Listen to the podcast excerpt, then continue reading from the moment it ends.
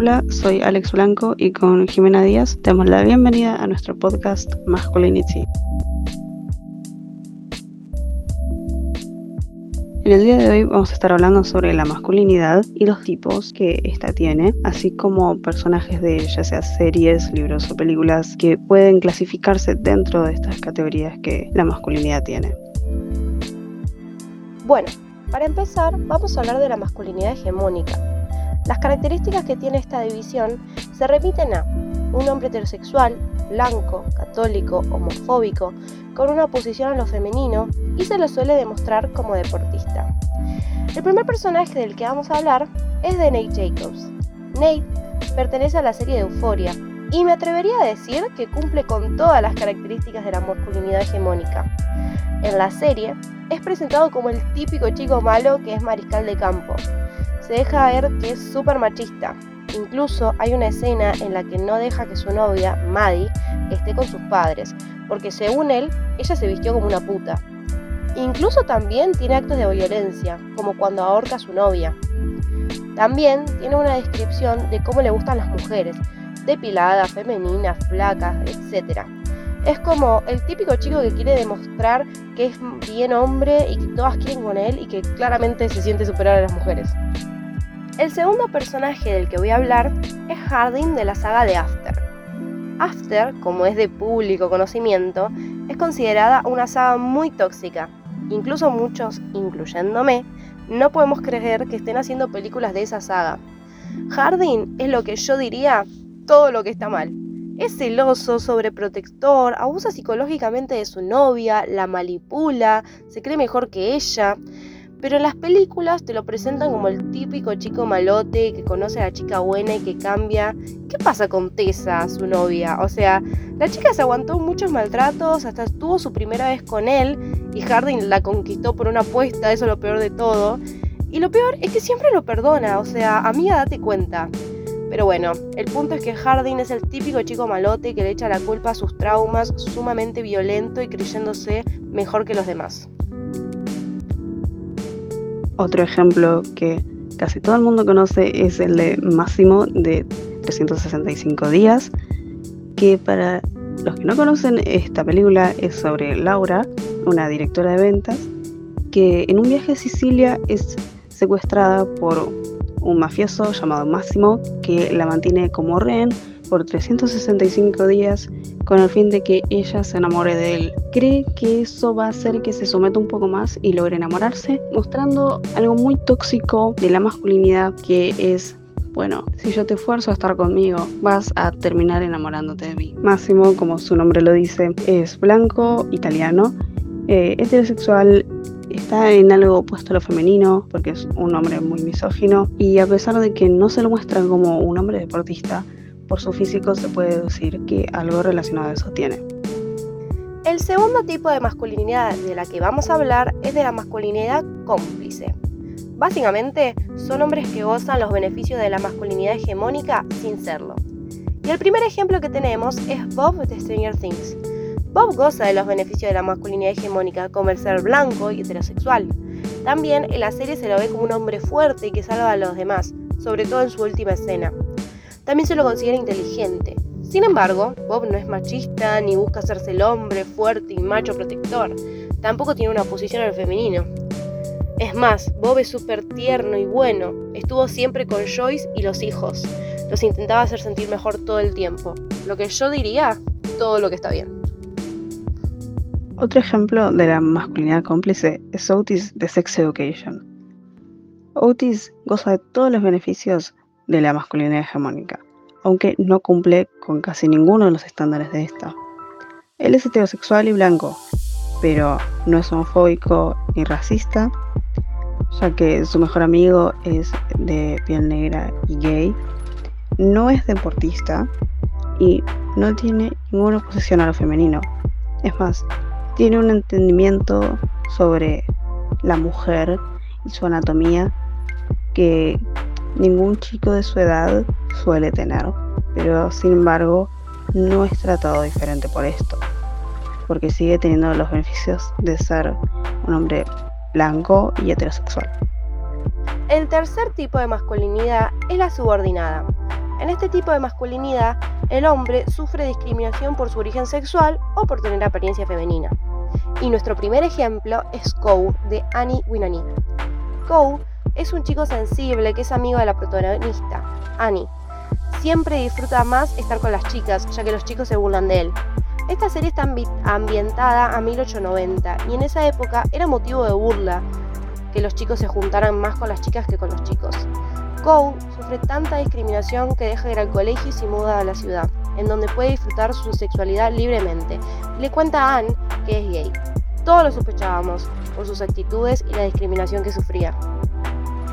Como segundo ejemplo de masculinidad subordinada tenemos a Harry Cobain de Dancing with the Devil, un chico religioso en 1970 que invoca al diablo debido a que no encuentra apoyo en su familia porque en el colegio se burlan mucho de él por su pequeña contextura física, su altura, el hecho de que sea tan sensible y que tenga ciertos manerismos afeminados que hace que sus compañeros lo burlen principalmente diciéndole que es homosexual, algo que es una gran ofensa considerando la época de los años 70.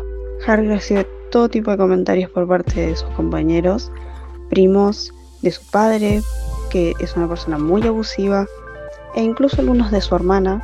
Al principio de esta historia, Harry cuenta al lector de que él tenía una enfermedad, que era la homosexualidad, pero luego al invocar al diablo, eh, pudo aceptar un poco más esta parte del que no podía cambiar. Y nuestro tercer y último ejemplo es Will, de Stranger Things. Will es un chico sensible que nunca estuvo con una chica, incluso es un poco niñado. En la serie, él no dijo como tal que es gay, no todavía al menos, pero incluso sospecha que gusta de su mejor amigo, Mike, por sus actitudes. Will es muy discriminado en el colegio por eso. Desde la primera temporada lo tachan de gay, y cuando las chicas se le acercan, es le rechazan y lo tachan más de raro. Postdata, Will te bancamos, salí del closet. Y por último tenemos la masculinidad marginada.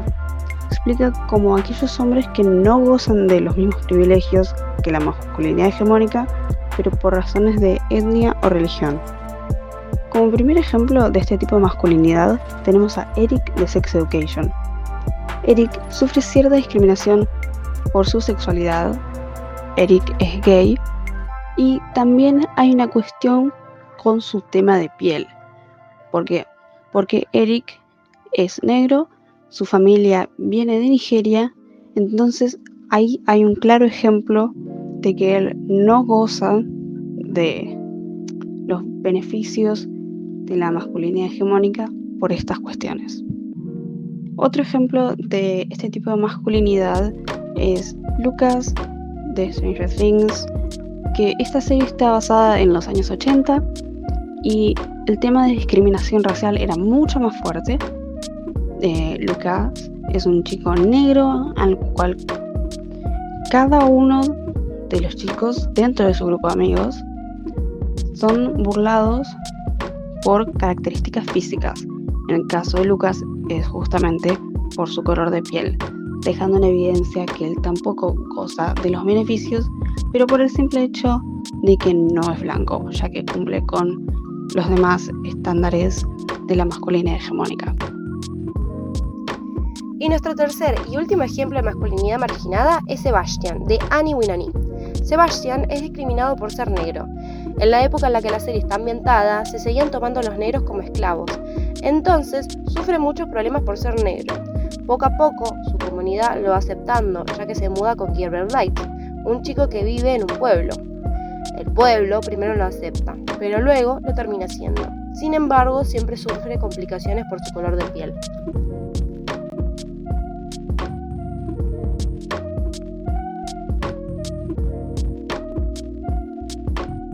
Ahora saliendo un poco de personajes ficticios, vamos a hablar sobre la realidad y el qué significa ser hombre, específicamente eh, para una persona trans, un chico trans, cómo afecta todos estos estándares que se establecen sobre qué significa ser hombre y bueno, cómo afecta esto a una persona y desde lo personal hablando.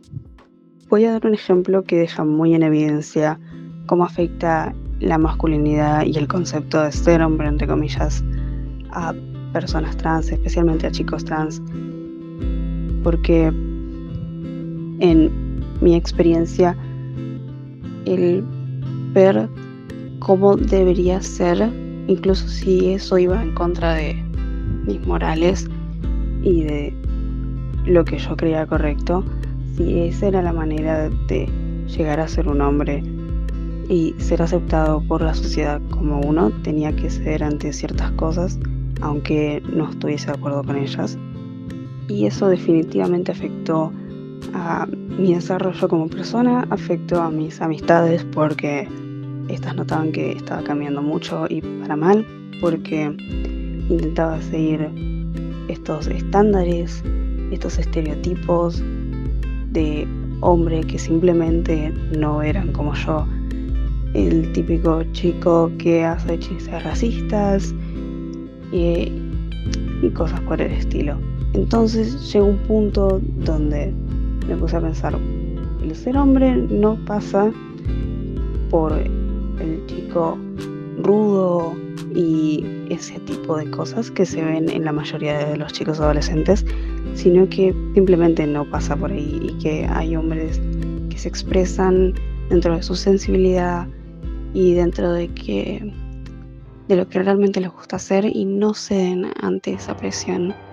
Y creo que esa es una lección muy importante para cualquiera que esté dudando sobre mm, quizás no quiero encajar o esté en este proceso de descubrir quién es uno realmente. Y eso fue todo por hoy. Gracias por escuchar. Esperamos que te haya gustado este episodio de Masculinity y nos vemos mañana.